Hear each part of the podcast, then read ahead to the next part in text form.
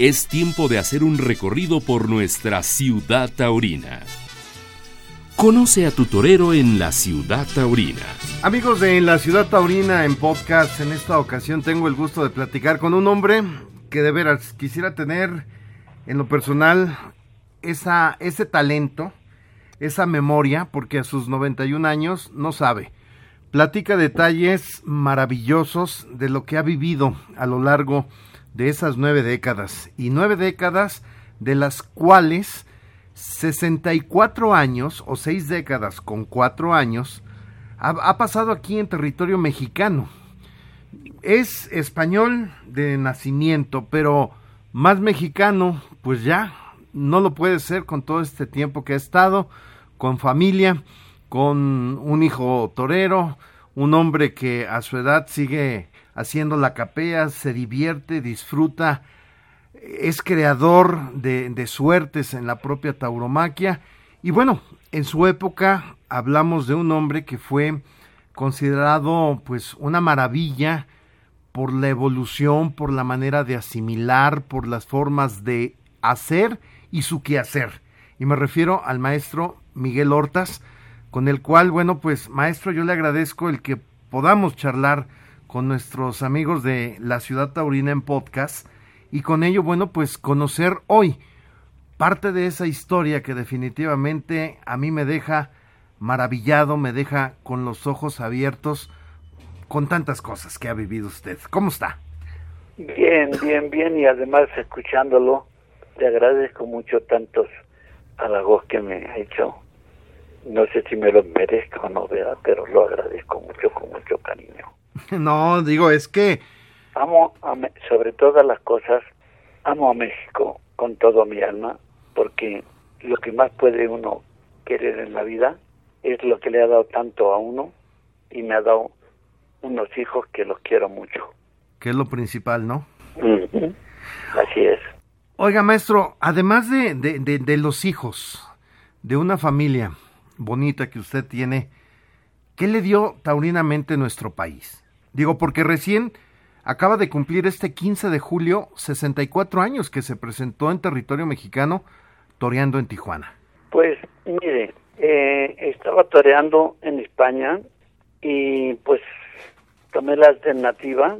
Yo había sido creador de nombrados seis pases que pueden fueron siete, pero este y esos pases llevan nombres de otros toreros, pero ha habido toreros como que han dicho yo no fui creador, fue Miguel Hortas, que hizo muchos pases que ahí están la historia y están los periódicos y se los agradezco porque eso dice que son gente muy limpia en su corazón.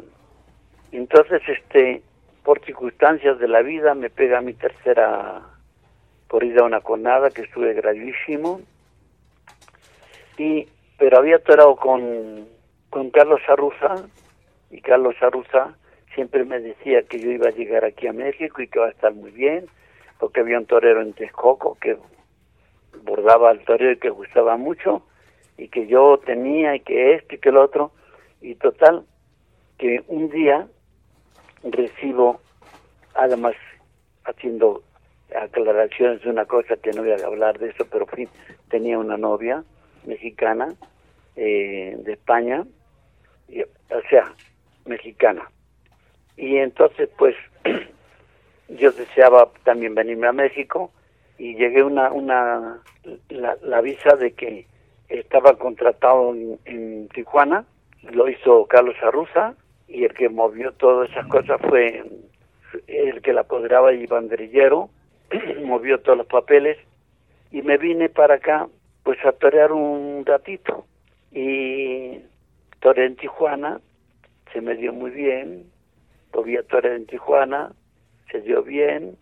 Y luego pues este me quedé aquí, sentí que no había la cosa de cuando eres figura del toreo, todos los periodistas y todo, y las cosas, y que no puedes ni caminar, me sentí tan a gusto y tan tranquilo, y me gustó tanto como era la gente aquí, que decidí quedarme.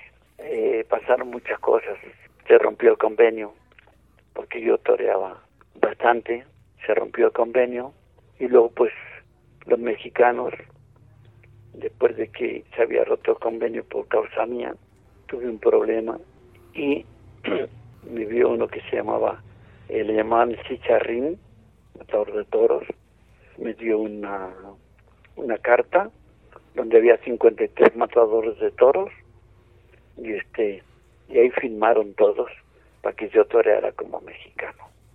Eso no se puede olvidar. hay palabras como para decir gracias. Y de ahí pues toreé, salí adelante y la vida llegó un momento que me retiro por algunas cosas de...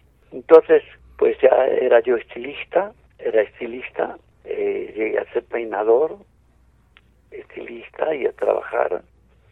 Y entonces hice un, unas pequeñas películas de cortometraje y de ahí pues empecé a hacer el llanero audaz y empecé a ser rejoneador y luego cantante y puse un espectáculo como Antonio Aguilar.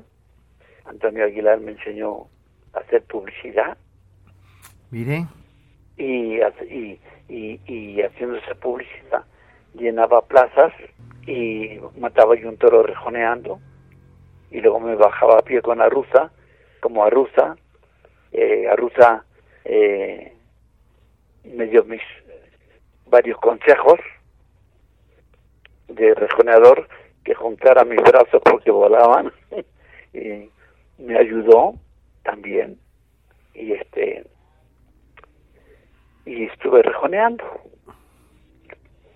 ya de en, en México y después terminé cantando ranchero y junté el dinero y de eso compré el cortijo que aquí lo tengo.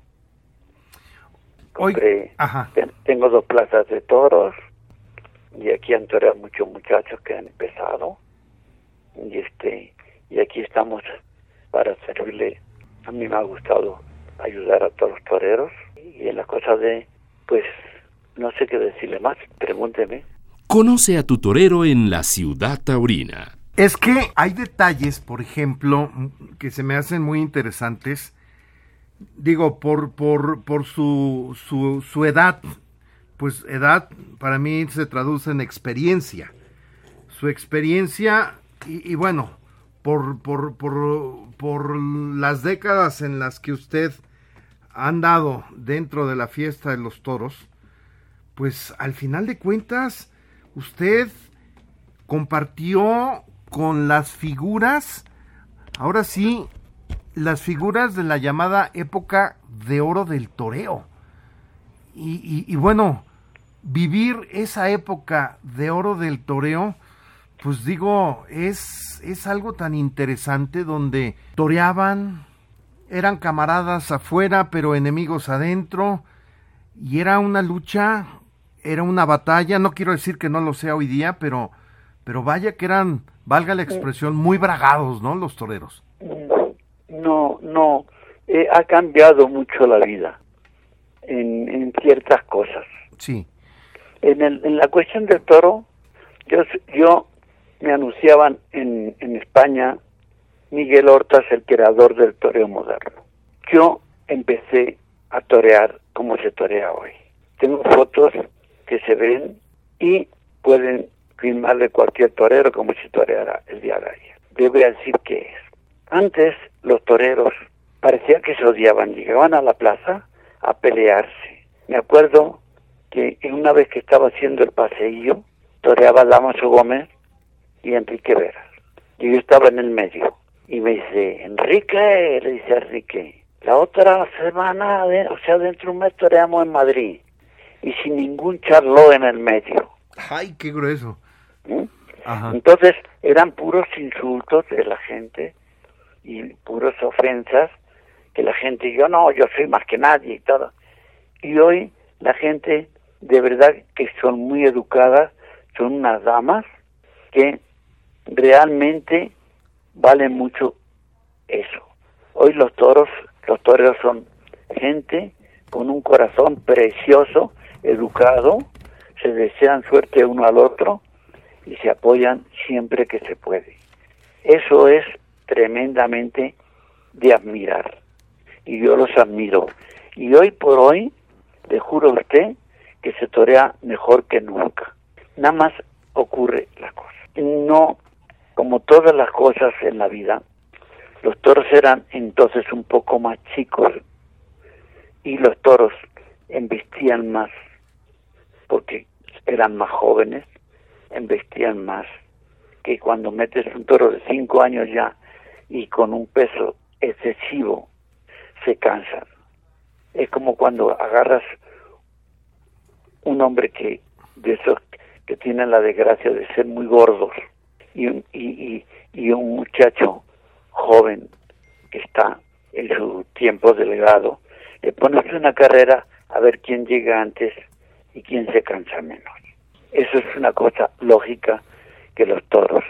Y, y, y, una de las cosas que pasa en España, las pullas son más chiquitas. Sí. Y aquí son, con un puyazo, bien re, acaban con el toro.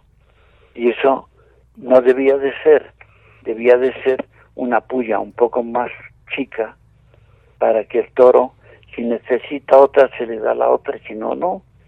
Y que queden con la fuerza suficiente, porque hoy día se hacen las faenas más largas que antes. Ya ve que muchas veces apenas pegan un, un pinchazo y ya están tocando el aviso. Sí, así es. Y también los jueces se han vuelto muy duros, porque están pidiendo las orejas el público y no se las conceden. Eso también ocurre y ha ocurrido esta temporada pasada.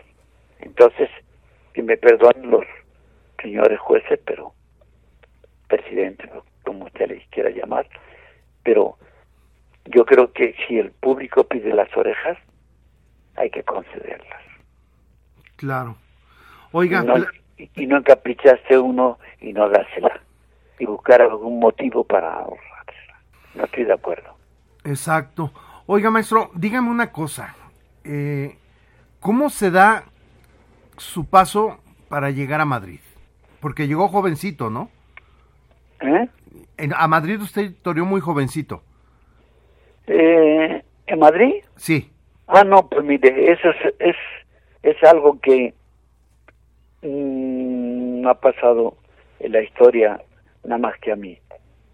Pero este, son cosas de Dios. Yo creo mucho en Dios y creo que son cosas de Dios que me ha ayudado.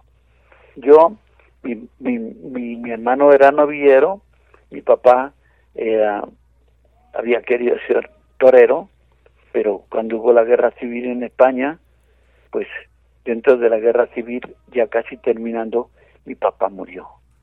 Entonces al morir mi papá, como teníamos una fábrica cuando empezó la guerra, pues esa fábrica no la dieron y era y aparte tenían un taller de para mofles y todas esas cosas. Entonces yo empecé como a los nueve años a trabajar. Y mi hermana, eh, agarrado yo la toalla, y mi hermana con, con las trenzas que se usaban antes, largas, me hacía de toro. y me gustaba mucho. Mi hermano fue noviero, pero no tuvo mucha suerte de poder torear en, en Madrid ni en ninguna parte, plazas muy importantes. Pero toreaba bien y me enseñó algo. Pero mis ídolos fue Manolete, Arruza y este y Gitanillo Triana. Eran mis ídolos y de esos aprendí de ver. Y entonces cuando empezaban las cosas, pues entraba yo de salón y, y lo hacía con tanto entusiasmo que hasta eh, había un matador de toros que era este pues ahorita en este momento eh, no me acuerdo del nombre y llegaba y me hizo de toro y me dice cuando terminé tú eres un matador de toros sin haber toreado nunca Conoce a tu torero en la ciudad taurina. Y, como muchacho me lo creí.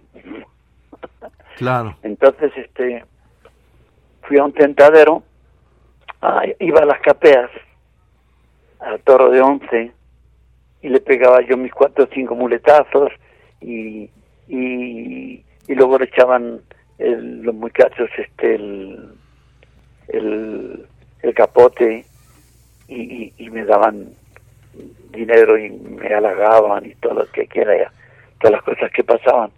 Y fui como seis o siete y, y de ahí pues que fui a un tentadero, tuve la suerte de estar muy bien, vio Morenito Talavera en una vaca que, que nadie le hacía nada, no digo qué matadores eran, y luego otro tentadero igual, eh, de paracaidista, y me puse en Madrid. Eh, para esto yo había toreado una novillada, eh, por, por precisamente porque me vio torear de salón un, uno que era del Ayuntamiento de Madrid, y me dio una recomendación para que toreara yo en San Sebastián de los Reyes una novillada.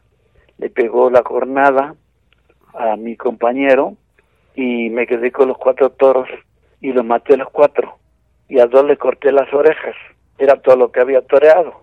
Y cuando fui a un tentadero de paracaidista a la Carolina, que es donde yo nací en España, aunque eh, mi mamá se enfermó y fue a Madrid y me pusieron que yo me, yo nací el día 5 de marzo y estoy registrado el 11 de junio.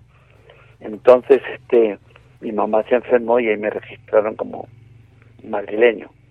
Entonces fui al, al andar allí a la Carolina, fui al tentadero y estaba Morinizos Talavera y cuajé unas vacas que estaban toreadas, las toreé y le pidió al, al ganadero que le diera una becerra, una sin tentar, dice la faena y me dice, ¿quieres torear en Madrid? Pues yo me había pasado tres años detrás del Pipo, que era el que organizaba en Madrid las charlotadas con los charlos y eso, y había un novillito para cada novillero. Esa era la condición como estaba en esos tiempos. Y yo le pedía por Dios que me pusiera. Y ahí me pasé yo dos años y nunca me puso. Cuando me dice que si quiero estar en Madrid, pues le dije que sí. Entonces como se armó un poco de, de, comentarios de la gente, que no, que, le había dado un repaso a una figura al toreo y que esto y que el otro, y me pone en Madrid. Y en Madrid fue mi primera corrida, mi segunda corrida que toreaba en mi vida, pero con caballos.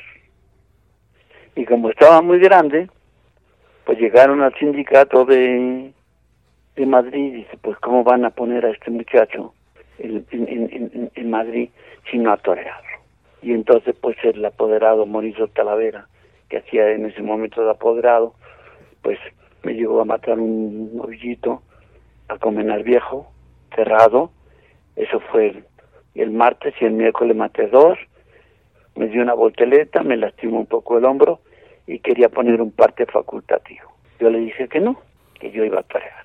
Y que si él me había visto que tenía esas condiciones para ser torero, pues ¿por qué? Total que ya llegué a la al patio cuadrilla después de todo lo que se armó, de que me iba a matar un toro, de que esto, de lo otro, tanta bronca se armó que, que claro que el primer matador de toro era figura, que por eso la apoderábamos en su talavera, y yo creo que por eso me pudo poner. Entonces, eh, toreaba eh, ese torero que no me acuerdo cómo se llama ahorita, Juan Corbelles y Miguel Hortas, que era yo y entonces, en el patio cuadrilla, pues dije, nada soy, nada tengo, si triunfo, a todo dar. Y si fracaso, pues me quedo donde estoy. Y se pasé yo tranquilo y todas esas cosas. Y mataron el primer novillo, y el segundo, y ya me iba a tocar a mí, y me dice el apoderado, hijo, ¿estás tranquilo? Dije, sí, señor, estoy tranquilo. ¿Cuál tranquilidad trae? La de arrimarte o la de no arrimarte. Dije, pues no sé, como nunca he toreado. Se quedó blanco, pálido, no, ¿para qué le cuento?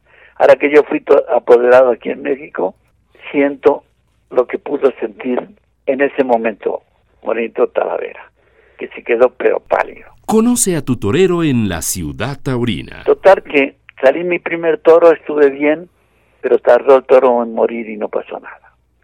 Y en el segundo, pues el toro rascaba las manos así, tenía el pelo chino así, y se parecía a un toro de pinto barreiro, que con el pelo rizado en, en, la frente y, y, en, y en el morrillo, y este y que se quedó quieto y que le cortó las orejas y que me acuerdo ah y tengo que agradecerle y quiero ponerlo en, en, en, blanco y la cosa que estaba allí Carlos Vera Cañitas que Carlos Vera Cañita en España fue figura del toreo así es y este y me dice mira yo vi la corrida la corrida estaba muy grande tiene unos pitones muy anchos.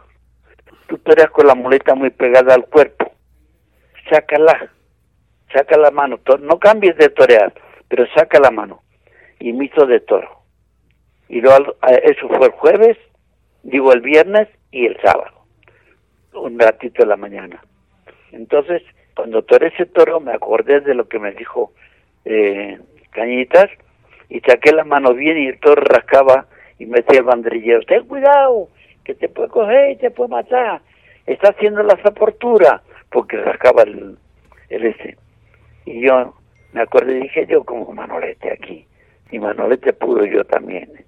Y que agarro y, y que le da el toro por embestir y que le corto las dos orejas, me sacan a hombros hasta la Plaza Manuel Becerra y luego hasta el barrio Pardiñas y ¿para qué les digo? Hasta la casa llegaron. Y bueno, pues de ahí para adelante, pues empecé a torear y, y tuve la suerte de triunfar bastantes veces en México. Digo, en Madrid. Claro. Y sí una vez que Bonito Talavera era un apasionado de los toreros mexicanos. Y decía que los españoles no valían un peso. Que los mexicanos, esos sí valían, que tenían mucho valor. Y yo en una de las novilladas llegué y este y salí y dije, yo tengo tanto valor como cualquier mexicano, no más.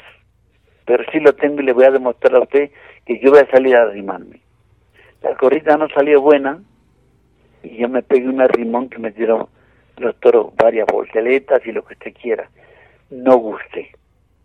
Pero como ya estaba como figura, pues me volvieron a repetir en Madrid. Precisamente me repitieron cuando toreaba este eh, Damaso Gómez y Enrique Vera, toreaban en Madrid, torearon en Madrid, pero tenían dos corridas firmadas, dos manos a mano, y, fracasaron. No funcionaron la. Entonces, para reforzar y que fuera la gente a la plaza, me llamaron a mí y toré con Enrique Vera y, y Damaso Gómez y Enrique Vera, la segunda corrida. Bueno, pues también me lo, le corté las orejas y volví a triunfar. Exacto. ¿Eh? Entonces, este, yo tuve la suerte después que toré muchas presentaciones de toreros y todo en Madrid y toré muchas, muchas noviadas. Por eso estuve tres años de novillero, porque toré eh, yo, yo tomé la alternativa después de mi presentación a los tres años. Y además, como fui creador de pases y todas esas cosas, pues sí, llenaba las plazas para que digo que no. Me llevan al torero de aspiración, creador del torero moderno. Y, y, y, y ya que estamos así, le voy a explicar que yo digo que este el, el buletazo de, de la octina que pegué es como el burro que se agarra y, y, sin querer eh, agarra una flauta y la toca. Él estaba, me, me dice que eh, Talavera, cuando estaba toreando, le pide unos pases muy lentos en, en, con la derecha y me pegaba noles pero no muy fuertes. Y me dice Miguel, me dice este el apoderado, Miguel, la, la rusina, Miguel, la rusina.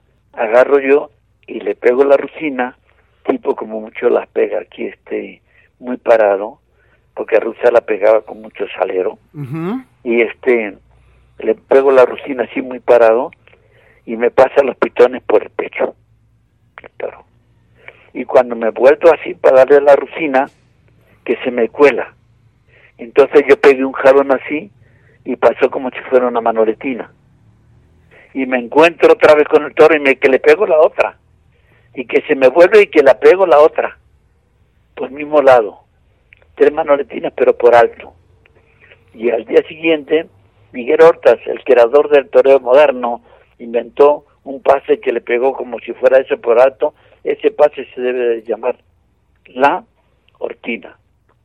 Y entonces, pues, toreando los pueblos, me pedían, cuando toreaba eh, la hortina, Miguel, la hortina, y era un toro que se colaba mucho por el lado izquierdo. Y yo dije, mangos, tiene que ser por el lado derecho. Y fue cuando se me ocurrió agarrar la punta de la espada y darlo por este lado, que es la que se llama la Bernardina, y se los empecé a pegar. Y con ese me pegó la cornada tan grave que tuve de matador de toros.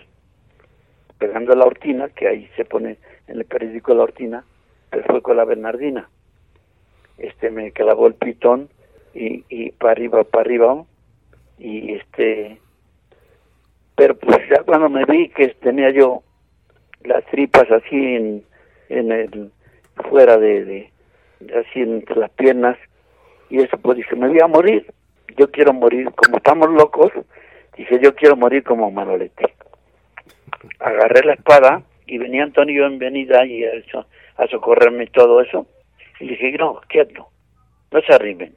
Así me perfilé, le pegué la tocada en Medina del Campo y me llevaron las dos orejas y el rabo a la enfermería. Sí. Y este y así ha sido la, la, la historia. Entonces cuando vine a México, pues ya le dije, fui una persona tranquila, feliz y he gozado, me gustan todas las cosas mexicanas Conoce a tu torero en la ciudad taurina. Viva México, hoy y siempre, y ojalá que salgamos de esto y que podamos funcionar como es debido, como siempre ha sido México. México tiene un don que la persona que llega la reciben con cariño y todo.